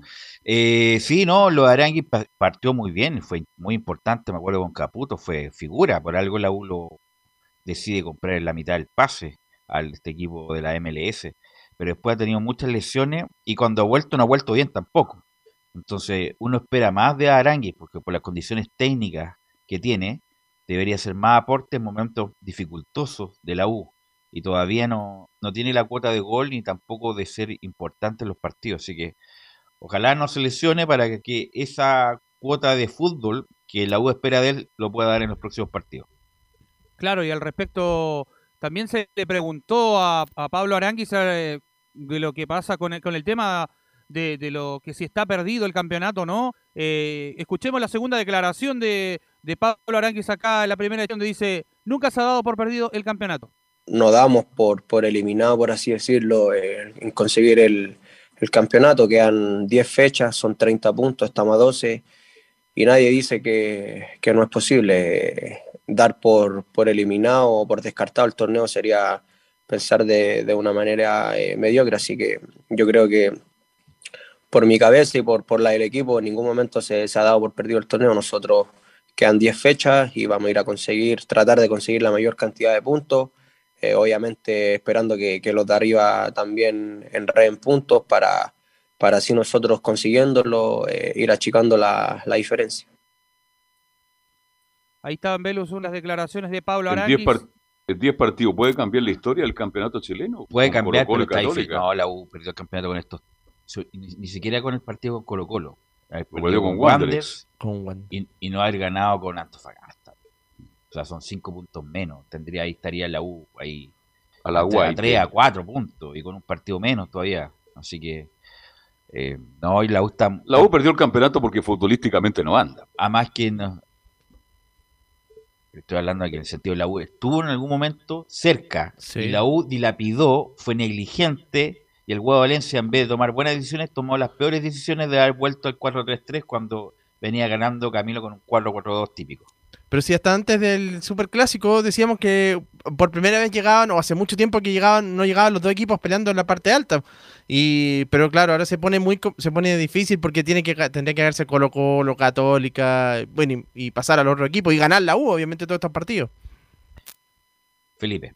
Sí, y al respecto de lo que bien mencionas de Velus eh, y lo que les quería comentar, eh, hoy la U recibió eh, una mala noticia también, y sobre todo para, para lo que iba a ser el, el esquema táctico que tenía que plantear eh, el huevo Esteban ¿Quién se Valencia, porque no, no es, no es eh, nadie de lesión, en este caso fue por suspensión. Le dieron otra, eh, en este caso, otra fecha más de, de expulsión a, a- a Marcelo Morales. eh, eh, por ende, se pierde el partido ante Everton de Viña del Mar y esa ya es una pésima noticia porque eh, la universidad esperaban que contar con el Chelo Morales para este partido y que le dieran una fecha nomás de castigo por, por la roja, eh, pero no, la NFP eh, dio 12... Otra fecha eh, más.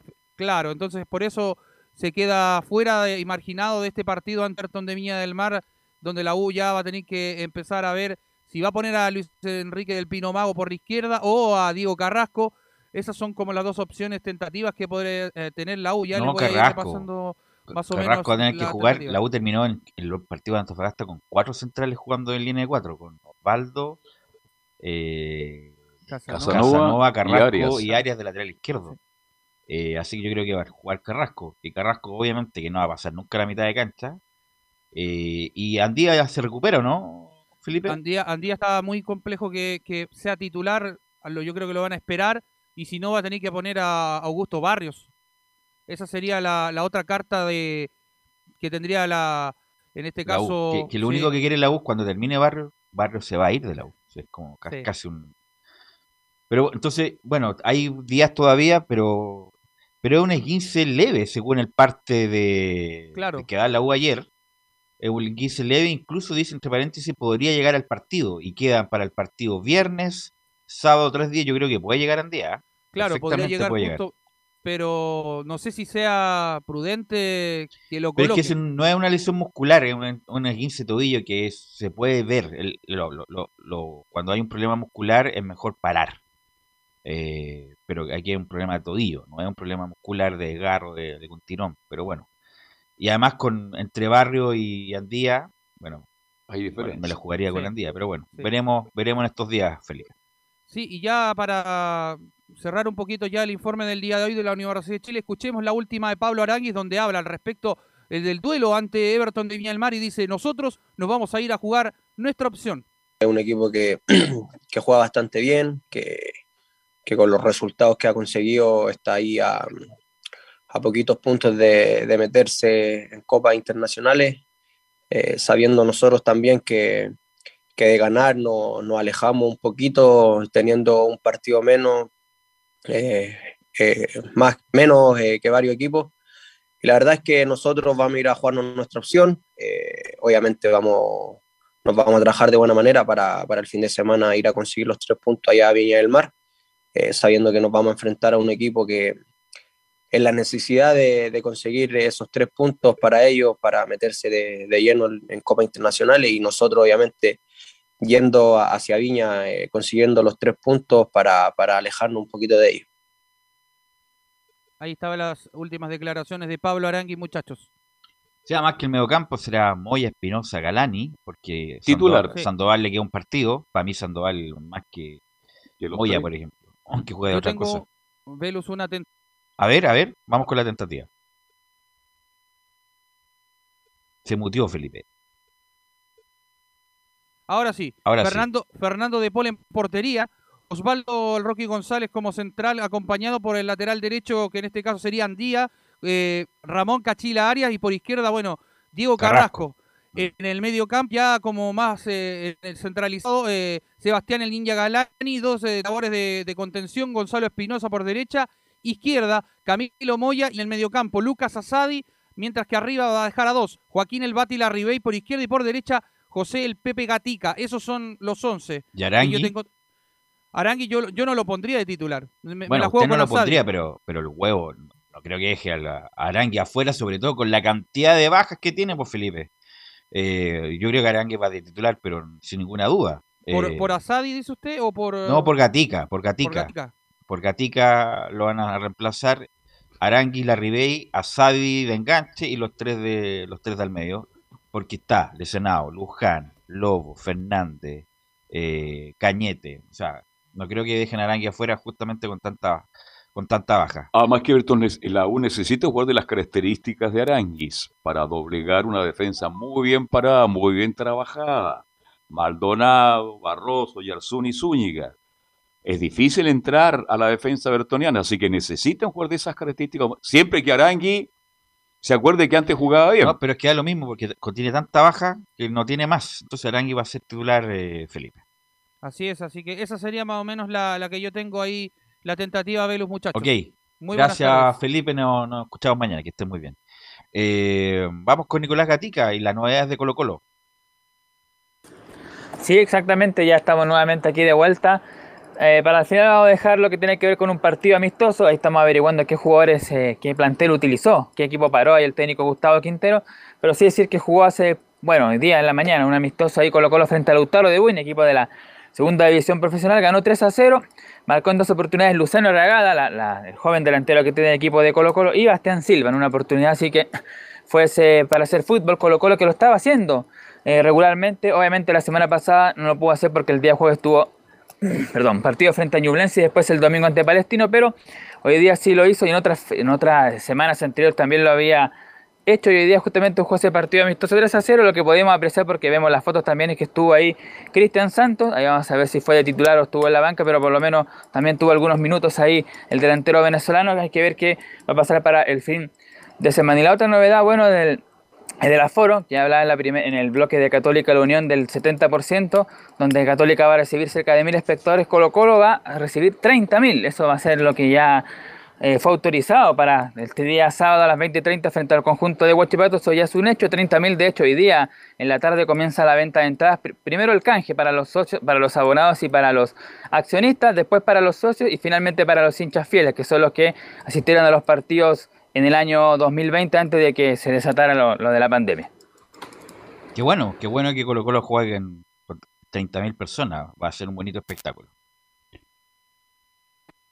Claro, eso es la parte que tiene que ver con el ambiente para el día sábado frente a Huachipato. Y lo futbolístico, bueno, aquí, eh, como decíamos, jugó este partido amistoso frente al Lautaro de Win. Está todo en buenas condiciones, salvo Matías Saldivia, que ya dijimos estaría recién para el partido frente a la Católica. Daniel Gutiérrez tampoco llega por un 15 que tiene para el día sábado. Y vuelve Emiliano Amor, por lo menos es una buena noticia para el técnico Quinteros que va a tener la, la- defensa titular. habrá que ver ahí en estos próximos días si el técnico Quintero se, se, se va por eh, Jason Rojas, que ya está listo, ya podría jugar en cualquier momento, ese sí lo determina el técnico, o va a mantener al Torto Paso como lateral derecho, pues les queda no hay novedad. Gabriel Sosa será volante, perdón, el lateral izquierdo en esa zona y como dijimos Mati- Emiliano Amor junto con el Peluca Falcón, que ya lo dijo Quinteros, el de domingo frente a Palestino tuvo que ir a la izquierda y Falcón se ve mucho mejor en la derecha, porque ahí tuvo César Fuentes en esa zona. Como decíamos en titulares, claro, habló Marco Volados, el 11, el delantero de Colo Colo, fue una conferencia distendida y se nota del ambiente bueno que está en Colo Colo, hasta con algunas bromas que hubo por ahí, pero vamos a escuchar justamente sobre lo, que queda para el equipo de Colo Colo, en la número 01, Volados dice, nos quedan nueve finales. Nos quedan nueve partidos, nueva- son nueve finales que nosotros tenemos y lo tomamos así. Son, son partidos, eh, en la última etapa se, se, se va a ver, yo creo, los últimos cinco partidos. Pero yo creo que si vamos partido a partido, eh, eh, programándonos para ganar cada partido, yo creo que puede ser eh, no tanto preocuparnos de otros equipos, sino preocuparnos de nosotros mismos. Nosotros tenemos hoy la chance de, de poder, nosotros tenemos la, la llave, como se le puede decir. Claro, una buena frase en la de volado, nosotros tenemos la llave porque claro, depende ciertamente ahora de Colo Colo, porque es el equipo que tiene más ventaja, aunque obviamente hoy día el partido de Unión y Católica va a decir mucho, porque si se empata la Católica o pierde ahí y Colo Colo gana ante Huachipato, incluso se alejaría un poco más, pero obviamente, pues, obviamente que ellos tienen, Colo Colo es el que tiene la primera opción, y si se va cayendo, ahí podrían aprovechar los dos equipos que vienen más atrás. Y también habló volado sobre el partido frente a Palestino, lo difícil que fue, recordemos que en el segundo tiempo perdió la pelota a Colo Colo y por ahí Palestino con un poco más de suerte quizás pudo haber ganado el partido. Sobre eso, en la número 2 dice Volado, sabemos que este partido era duro. Sabíamos que este partido era duro, era difícil, porque veníamos jugando hace, tuvimos dos días de recuperación, que fue viernes y sábado, ya el domingo en la, a mediodía ya estábamos en el, en el, en el estadio. Difícil porque vení vengo venimos todos con una carga de hace dos días atrás y era difícil. Se pudo sacar el partido adelante, que, que todo lo, lo que trabajamos era poder ganar y se hizo, gracias a Dios se hizo. Y yo creo que, claro, es por el gas- desgaste que tuvimos hace pocos días atrás. Claro, porque jugado el día jueves Colo Colo frente a Ñublense, el desgaste que tuvo de, de, de- de remar desde atrás, de tener que tratar de empatar el partido, cosas que finalmente no aconteció. Y también lo comentamos, la dificultad que siempre presenta Palestino, primero por la cancha, por las condiciones, también por supuesto porque tiene buenos jugadores, sobre todo ahí el Mago Jiménez, eh, también eh, Carlos Villanueva, incluso también Bartichotto que ingresó en el segundo tiempo con mucho ánimo. Otra del delantero es un poco ya proyectando lo que se viene, porque la, la pregunta de cajón que cabe es el partido con Católica, cómo están para ese partido, pero antes de eso dice el jugador de Colo Colo, la número 3, nosotros nos enfocamos en tratar de trabajar el partido que viene. Sí, sí, es obvio, obvio que es un partido súper importante que, que tenemos considerado, pero como les dije en delante, eh, cada partido eh, es importante, no el que viene después de tres fechas. Eh, nosotros nos enfocamos en cada partido y tratamos de, de trabajarlo, ese partido de la mejor manera y después eh, correr otro partido. Católica, claro, es un, es un rival importante y un rival directo, que, que tenemos claro eso como, como equipo. Y la última, la última para ir cerrando el informe eh, de Marco Volado, lo que tiene que ver con el rival más directo, que viene el día sábado, un Guachipato que sabemos, lleva seis partidos sin ganar, en dos partidos últimos ha tenido expulsados en los primeros tiempos, primero fue el caso del Simbi Cuevas y el último partido el delantero paraguayo Cris Martínez, que de hecho va a ser la gran baja que va a tener Guachipato, además por supuesto del portero Castellón que está en la selección chilena, y justamente vamos a escuchar la número, la última, la 5 de Marco Volados, que se refiere al partido del sábado, dice Guachipato es un rival complicado y vienen a ganar. Bien, la verdad que el equipo bien, nada que decir, contento, felices todos. Y el equipo de, de Huachipato es un, claro, un rival complicado. Para mí juegan bien, eh, vienen, vienen acá, tienen que ganar, tienen que sumar. Y, y yo creo que va a ser un partido difícil, pero eh, tenemos toda esta semana para poder trabajarlo bien, para poder ver su, sus dificultades como habilidades, pero yo creo que bien. Yo creo que en la semana podemos, podemos trabajar esa, esa, esos peligros que ellos nos puedan ocasionar acá en el Monumental. Inmensamente favorito Colo Colo. Guachipato perdió su línea futbolística, viene con cuatro o cinco jugadores menos, así que Colo Colo no tendría ningún problema en pasar esta llave. Es el gran rival de Colo Colo, es Católica, cuando juegan el 28, ¿no? El 28. Sí. Si la Católica sigue ganando y Colo Colo siguen ganando, ahí se va a aclarar mucho el campeonato. Jugaba bien Guachipato, se acuerda de la Copa Sudamericana al principio, el primer semestre, pero después es un equipo joven. O sea, no es que juegue mal, pero los resultados tampoco ha estado, no, no lo han acompañado Es los muy últimos- regular, a veces juega como gran par- con gran, me acuerdo el partido que le hizo la U, en- que fue superior y la U sacó el Sí. empate del- del- de la galera, pero muy regular, a veces juega muy bien, piensa que va a levantar y a veces juega muy mal Nicolás Gatica. De hecho, el fin de semana perdieron cuatro, eh, el lunes perdieron 4-1 Curicó. con, con Curicó, de local. Con Leandro Venegas como gran autor. como gran goleador, que en algún momento Rueda lo llamó a la selección, ¿ah? lo desesperado que estaba Rueda Nicolás Gatica. Así que bueno, esa es la novedad con Colo Colo. Escuchábamos al delantero Marco Volados, también el aforo de 30.000 personas que vuelve el sábado para el partido frente a Huachipato, la dificultad por supuesto que presenta el rival. Y bueno, lamentablemente ahí estuvimos averiguando bien, pero no se pudo conseguir la formación. Pero bueno, mañana seguramente ya la tendremos. Lo que paró, paró justamente Quintero hacer el triunfo la 3-0 sobre el conocemos de memoria la formación de Justamente Colo no, no, no se la consiguió Nicolás Gatica. La conocemos de Bueno, memoria. la debería ser de algo parecido a lo que enfrentó, a excepción de Costa, que estaba a jugar por Perú y la eliminatoria, y el resto, Volados, Morales, Solari. Solari, eh, Y atrás, Amor, Pizarro Gil, Fuente, y vuelve a Moro, ¿no? Nicolás? Vuelve amor, vuelve. Sí, vuelve a cumplir fecha de castigo frente al equipo de Palestino, como decíamos, va a jugar junto con el Peluca Amor Falcón, Falcón. que el día domingo, y lo dijo Quintero, que estaba incómodo que, eh, Falcón por la, por- como central izquierdo, porque la posición Ya. es de derecho, pero ahora que va a estar con eh, Amor, vuelve a la derecha Falcón, y por la izquierda va a estar ahí Emiliano Amor en la defensa de Colo Colo más eh, Opaso y Suazo, pero la duda está, como Ya. dijimos, lateral derecho, si mantiene Opaso o si vuelve Jason Rojas. Ahí dio la formación, Pocatica, ¿no viste? Ahí dio Ahí la está, formación está lista la y no se formación de demoró. Camiseta ni- blanca, Ni ¿eh? 20 segundos. Ok, gracias Nicolás Gatica.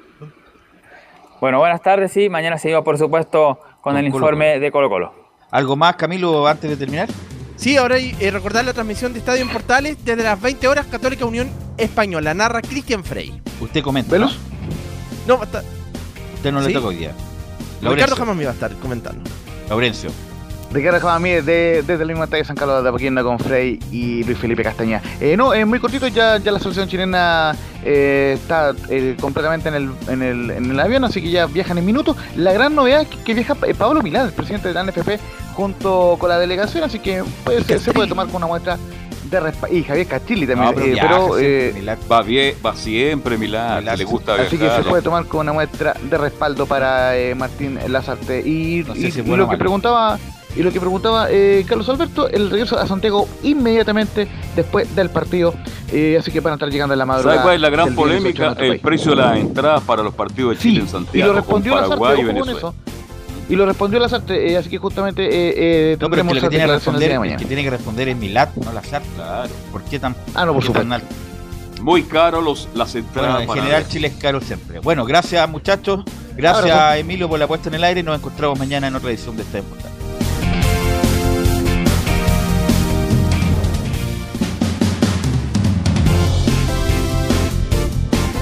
Fueron 90 minutos con toda la información deportiva. Vivimos el deporte con la pasión de los que saben. Estadio en Portales fue una presentación de Ahumada Comercial y Compañía Limitada. Expertos en termolaminados decorativos de alta presión.